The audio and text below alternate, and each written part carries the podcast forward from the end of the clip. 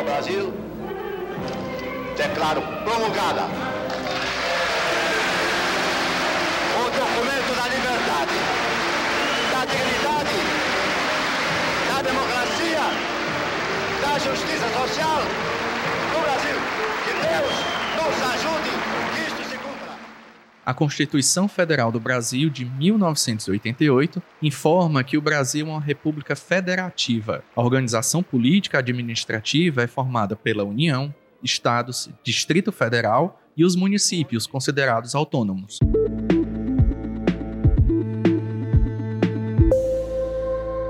Cleiton Monte, cientista político, vai nos ajudar a explicar o conceito de federação e suas principais características. Olá, Cleiton, como vai? Oi, Carolina, tudo bem? Bem, com relação ao conceito de federação é, e outras formas de Estado, o que é que significa isso? Se refere basicamente às formas de distribuição de poder Existe o Estado unitário, que é aquele em que o poder está concentrado em somente uma única mão, né? em um único ser.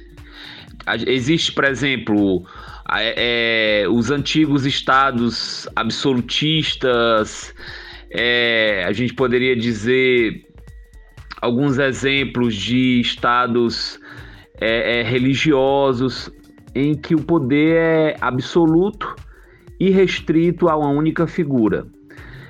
O Estado federado, a federação, ela é um, ela é um compartilhamento de poder. O que significa? Em que o poder, né, o poder político, o poder de decisão, ele é partilhado entre executivo, legislativo, judiciário, é, União, estados e municípios. Cada um é, tem o seu quinhão de poder, tem seu espaço de soberania, apesar de todos estarem ligados a um poder central. E tem alguns exemplos de confederação, em que os membros têm ampla soberania. Esses, é, esses modelos de confederação também são muito poucos, existem poucos exemplos, como no caso dos confederados nos Estados Unidos, ou alguns modelos de confederação na Europa séculos 17, 18. Na maior parte dos países funciona, funcionam tipos de federação, né?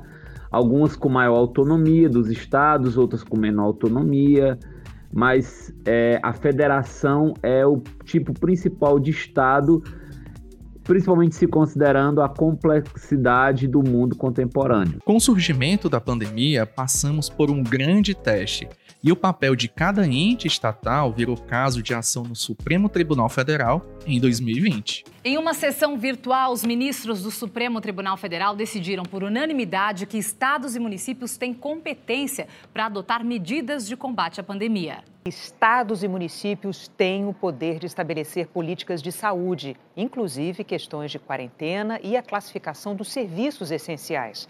O Supremo julgou o questionamento da medida provisória que concentrava no governo federal decisões sobre o combate à pandemia. O tema do federalismo e as relações entre seus entes, à primeira vista, parece um assunto bem técnico, mas a gente percebe que há um impacto direto sobre a vida das pessoas. Tanto que foi objeto de estudo do novo livro do conselheiro do TCE Ceará, Edilberto Pontes. A obra intitulada Federalismo e Democracia em Tempos Difíceis foi lançada agora, no final de 2021. Convidamos o conselheiro Edilberto, que é o vice-presidente do TCE Ceará, para conversar sobre essa nova publicação.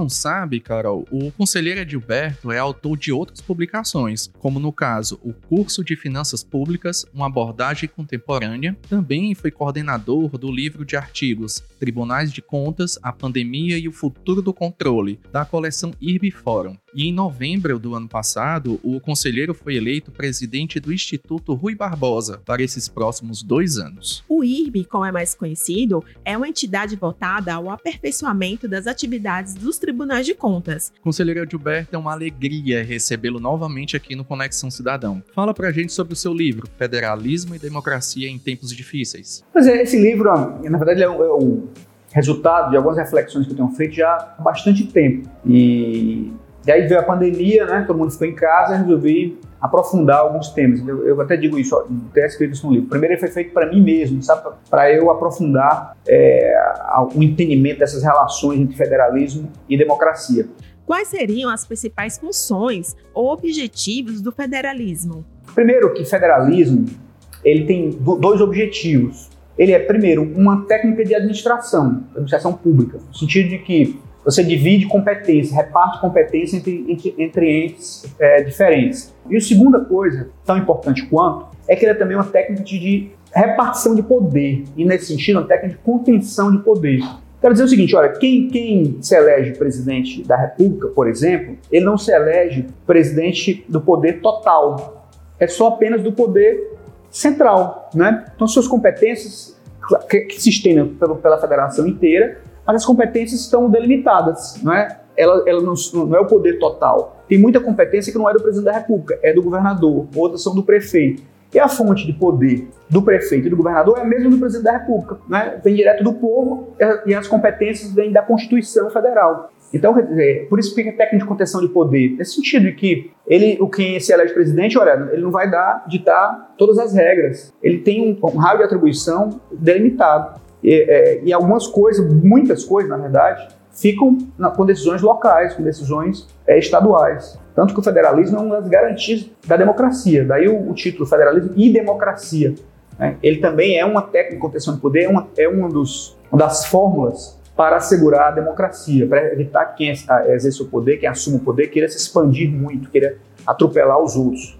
É interessante quando a gente olha na história é, esses regimes ditatoriais, uma das primeiras providências é intervenção nos estados, é fechar a Assembleia Legislativa, ou seja, diminuir, diminuir a contenção, né? Além de fechar o Congresso, de intervir no Poder Judiciário, também intervém nos estados, né? Nomeia é, interventores, afasta governadores. No Brasil houve isso, a ditadura Vargas fez isso, a ditadura de 64 fez isso, em vários pontos. Então, por isso é que o livro reflete essas questões. Ainda falando da pandemia, conselheira Gilberto, qual o impacto que ela teve sobre o federalismo brasileiro? E a pandemia, ela foi um grande laboratório, um grande teste de estresse para o federalismo e a democracia. Não só no Brasil, no mundo inteiro. A gente viu a, a tensão que houve, né? No, toda hora o presidente da República em tensão com o Poder Judiciário, mas também em tensão com os governadores. A gente viu uma coisa extremamente interessante que como a, gente viu a, força do federalismo e exatamente nesse aspecto de, de tanto técnica de, de, de, administração como, como de, divisão de competências. Olha o caso da vacina. Se a gente tivesse aqui um poder único, fosse um Estado unitário, jamais o Estado de São Paulo poderia ter assumido a liderança, né, autonomia para assumir a liderança nas vacinas. Não é? O governo federal resistia. Só que depois que São Paulo assumiu a liderança, aí sim o governo federal veio. Então, é uma característica que ficou muito, muito forte, quer dizer, a autonomia das unidades federadas. E outra coisa, competição é bom. As pessoas pensam assim, ah, competição sempre é ruim. Não, gente, às vezes competição é bom. Competição move, né? Inclusive os entes federados. Dizer, como o Estado de São Paulo partiu na frente, a União, opa, meu lugar, que é de coordenação federativa, está sendo ocupado pelo Estado. Aí ela acordou e rapidamente retomou o seu papel, né? Mas se, não, se a gente tivesse um Estado unitário, isso teria acontecido? Provavelmente não, né? Fosse um Estado unitário tipo como a França, por exemplo, a gente estaria subordinado à vontade de um, de um único, né, é, que não teria esse tipo de iniciativa. Então, o federalismo mostrou muita força no Brasil e no mundo também. Uma coisa importante que aconteceu foi a, a, a, o apoio que o governo federal deu. O governo federal, que eu digo, não o poder executivo federal, de uma forma geral, né? O poder central deu para os estados e para os municípios. A arrecadação caiu drasticamente, as despesas subiram muito.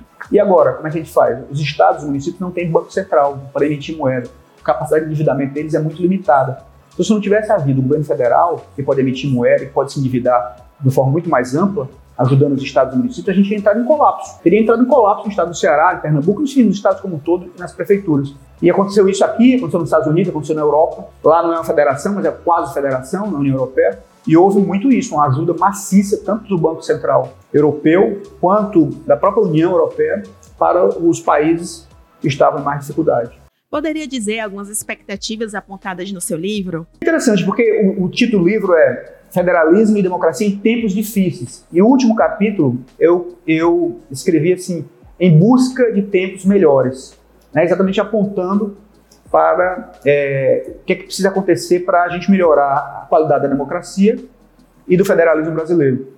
Então, um dos pontos que eu falo, né, eu também eu, eu, analiso muito o Supremo Tribunal Federal, decisões que o Supremo Tribunal Federal fez, que é o ato da federação no Brasil, né?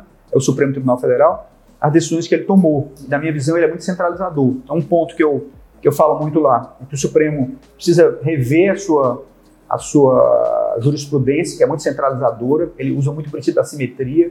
A gente já começa a ouvir os discursos dos ministros, mas pouco nas decisões, mas na pandemia foi até uma certa exceção que o Supremo é, é, privilegiou muito, respeitou muito as, as decisões dos, dos estados, né? até porque o Supremo estava em embate com o governo federal e privilegiou muito né, as, as escolhas dos estados, né? fazer lockdown, para fazer uma série de medidas, mas esse é um caminho importante. Aí nesse caso, eu até considero que ele é um caso que ele agiu bem. O que eu critico mais é a jurisprudência anterior, que é a dominante, que centraliza muito, usa muitos princípios centralizadores, o princípio da simetria, por exemplo, e mata as possibilidades de inovação institucional. Não que o Supremo não vá é, dizer que, coisas inconstitucionais sejam inconstitucionais. Claro que, que tem que dizer, tem que ser altivo, tem que ter muita força, como ele foi desenhado para isso. Mas em muitos casos, ele, se o, o Estado, o município não atende às preferências é, dos, dos, integrantes do Supremo, dos membros do Supremo, ele acaba dizendo, olha, não pode, tem que seguir a União. Mas é da essência, esquece da essência do federalismo, é um princípio assim, basilar do federalismo, a autonomia dos entes federados. A, o direito até de errar, de fazer escolhas erradas e aprender com os erros e depois retomar. Mas o direito de errar também é, é, faz parte né, da, da, Constituição brasileira, da autonomia das unidades federadas. Então, às vezes, o Supremo, como se fosse é, soubesse mais do que as decisões das Assembleias Legislativas, vai intervir, não pode isso, não pode aquilo. Então, mata a capacidade de fazer experimentos institucionais, que é da essência do federalismo, a essência da autonomia. Então, aponta esse, esse, esse caminho, né, que é uma descentralização maior, o maior fortalecimento dos estados e municípios, inclusive do ponto de vista de competências legislativas, isso precisa mudar a Constituição, de autonomia financeira, precisa melhorar também isso. Hoje, os estados têm mais ou menos 25% do que é arrecadado, é, fica com os estados, os municípios com 18%, 19%, a União fica quase 60%. Então, acho que precisava mudar isso também, é, aumentar a descentralização. Enfim, essas coisas, esses debates todos, e também ressalto isso, que a competição não necessariamente é ruim, às vezes é bom, não é? é as pessoas falam muito de guerra fiscal, uma guerra fiscal como uma coisa negativa, por exemplo. Né? E às vezes pode ser ruim mesmo. Tudo, tudo é questão de, de, dose, né? De equilíbrio. É, a, a, o veneno e o remédio, a diferença é a dose, né? assim que se fala. Então, mas um pouco de competição às vezes é bom. O caso da pandemia mostrou isso, com o caso das vacinas. Então, acho que o livro, no final, aponta para isso, que a gente avançou, mas é, o Brasil é, ainda precisa melhorar em vários aspectos o seu federalismo. Conselheiro Edilberto, agradecendo aqui mais uma vez a sua presença aqui no nosso podcast e desejamos, claro, sucesso em seus novos desafios, tanto como vice-presidente aqui do tribunal, quanto à frente da presidência do Instituto Rui Barbosa. Ficamos por aqui, pessoal. Espero que tenham gostado da entrevista com o conselheiro Gilberto Pontes e também da participação do cientista político Cleiton Monte. Se você tiver sugestão de tema ou alguma dúvida sobre algum assunto que a gente fala aqui no podcast, faça igual a Rochelle de Sobral. Mande um e-mail para a gente. O nosso e-mail é comunicação@tce.ce.gov.br. No episódio de hoje foram usados áudios da TV Cultura, do G1 e do documentário Constituinte 1987-1988. Essa foi mais uma edição do Conexão Cidadão, o podcast oficial do TCE Ceará. A produção é da Assessoria de Comunicação. Até o próximo episódio. Até a próxima.